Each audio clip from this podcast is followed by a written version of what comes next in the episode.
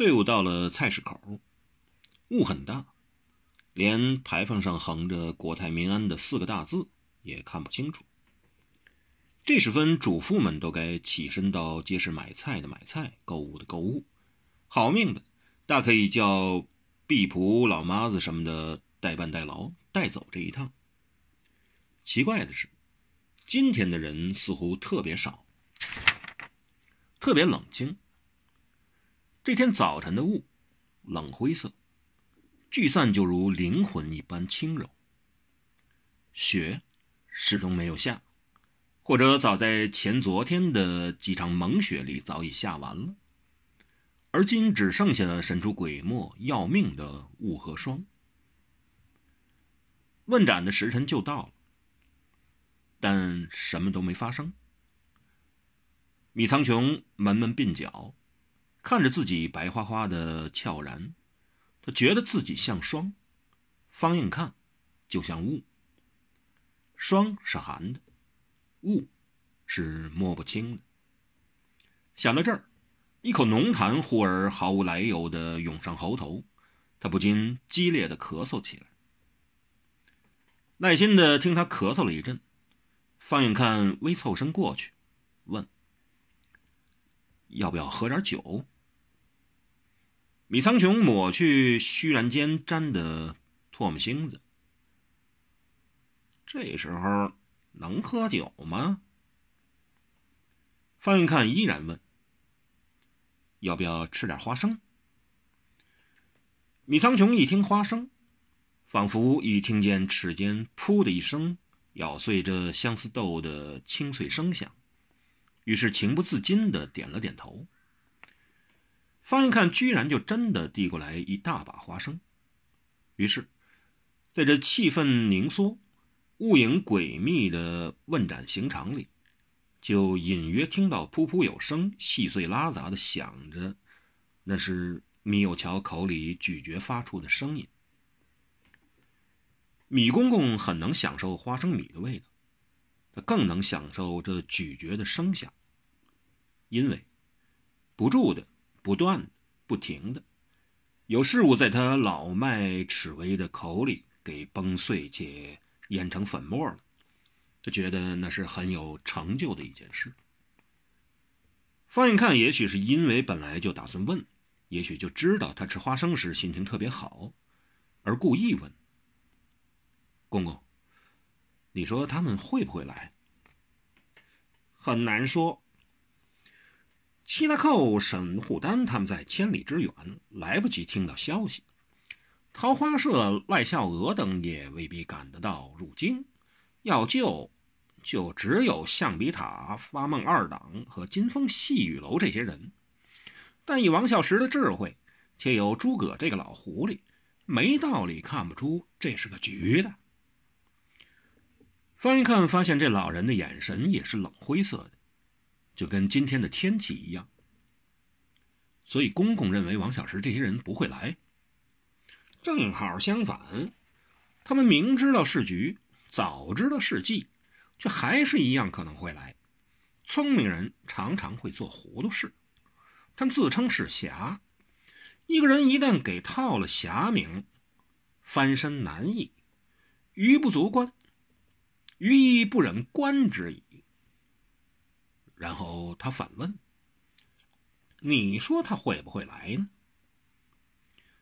方云看的回答只一个字：“来。”他的眉宇眼神又掠过一阵少见的浮躁之色，他甚至按捺不住脆然的用手比划了两下，潇潇有声，霍霍生风。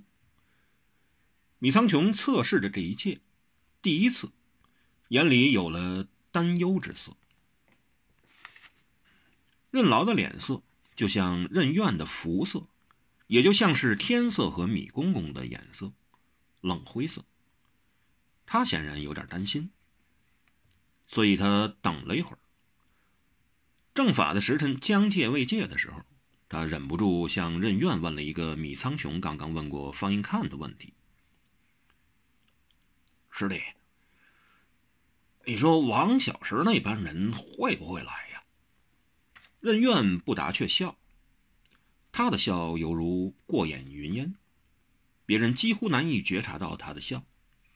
他的眼里没有笑，的确，他的嘴唇也没有展开笑意，确然，甚至整张脸也找不到什么笑容，这一点也很确定。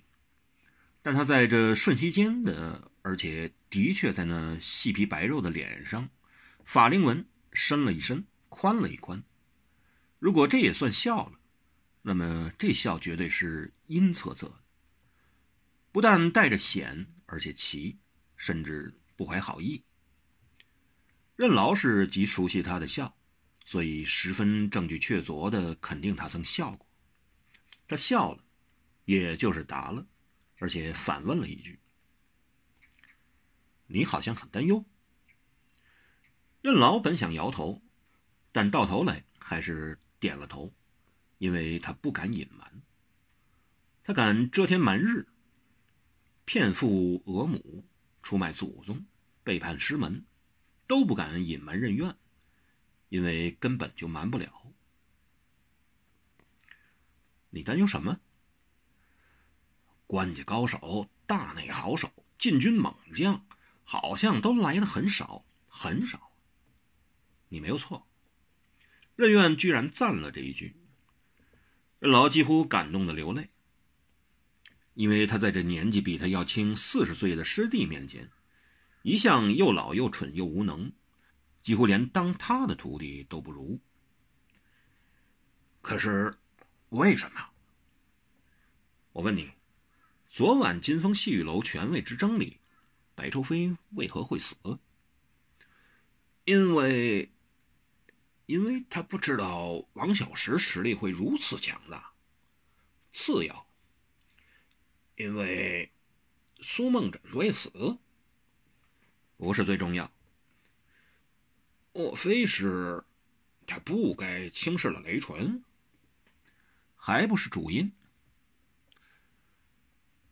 他惨败乃至死的主因系在，他不该令相爷觉察出他的野心太大。志气太高，不可信任，无法倚重。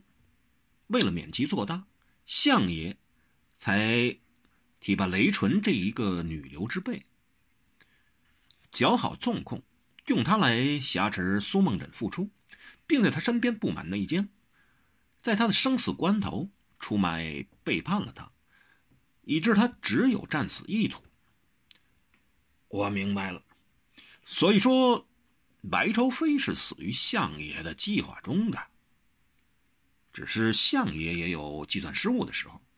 苏梦忍居然自裁，雷纯便失去了威胁王小石的法宝，而且哀兵势胜，雷纯不敢轻拧其风，只好身退。金风细雨楼便拱手给了王小石。我明白了，你还不明白？不明白，我。你不明白，昨夜一战和金尘人手调派有绝大关系。是的，是的，我的脑筋不及师弟你快，老是转不过来。今天来的主要都是武林中人，主因有三，你不妨猜猜看。我我顶多只想到一个可能，你说说看。诸葛先生在武林中和禁军中德高望重，他暗示支派他的派系。勿来掺这趟浑水，那么自然有许多大内高手都不敢插手了。这确是其一，其余的我就想不出来了。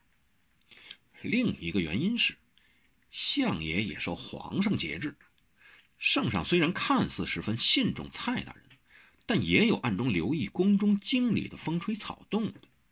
相爷要全权调度京中宫内的高手出马。只怕惊动甚大，也不是他一个人可以翻云覆雨的。对对对，不然他怎么在近期还拉拢我们？无非也是要把那朱胖子赶下台去而已。相爷不欲皇上太过留意此事，也不想太显他在军中的实力，所以军方高手的调度自然就不敢太明目张胆了。那么。还有一个理由呢，我看相爷这次有意来一场京师武林各门各派各帮会势力互相消弭对决。京师武林各门各派各帮会实力的互相消弭对决，对，他为什么要？呵呵，我还是想不明白。任怨没答，却顾左右而言他。今天这一战可严格的很啊！没有相爷亲发的通运金牌令，谁也不能放走侵犯强盗。否则，罪与劫囚同。这样一来，京里的武林人士就只有做殊死背水一战了。任劳听了，越发有点紧张起来。他当然武功高强，对敌无算，但近年来入了刑部，升了高职之后，已很少在江湖上出手肉搏、拼命搏战的了，多是暗算得逞，或在牢里实行。犯人武功再高，也断无对抗余地。可是今天这一战，就明显没这个便利了。人生里，就算兄弟朋友手下再多，有些时候总是要自己亲自出手，拼个存亡的。王小石如是，苏梦枕如是，白愁飞也如是。就算今天问斩的唐宝牛和方恨少，以及监斩的任劳任怨。亦如是。涂静和李二也在等，等时辰到，等意外，等人结发场。时辰到，到了。涂静虽然见过许多大场面，但却已等得心惊肉跳。李二虽斩了不少恶人头，却也等得手心发汗。而今，时辰终于到了。囚车里的犯人已给押出来，强迫跪下。途径大声宣读方恨少、唐宝牛二人罪状，然后治下了斩立决之令。立即就要人头落地。李二举起大刀，迎空豁地舞出一道刀锋，刀锋在晨雾中漾起了一道刀光。柜子里这一手起刀落，但他也十分警惕，极致留意，他生怕突然有一道暗器飞来要他的命，或射向他的手，他手上的刀。通常劫法场都以这一招为序曲，所以他早有提防。他想好了怎样躲开这第一道暗器，怎么隔开劫囚人的攻袭，以及如何转移劫法场凶徒的注意力。假使真有人要救走这两名侵犯的话，一切是假，保命要紧。也许从来没有一个斩人头的人会如此狼狈，既怕暗器打到，又恐有人脆袭，甚至已在等待有人劫囚，一面要执行处斩令，一面又要保住自己的项上人头。另一方面，他又不能不斩那两个人犯的头。听说他们犯下了弥天大祸，竟打伤了皇帝和宰相。另一方面又担心这一刀斩下去，会为自己惹上一身祸乱血仇。这两人连天子相爷都打，为他们报仇的同党还有什么不敢做？没想到，连专斩人头的人都有这种难过的关头。其实谁都一样。就连当今国家最有权的官员、最富有的人物，总有一些生死关头，使他跟常人一样颤抖、经历，令他与凡人一般惊扰、害怕，谁都一样。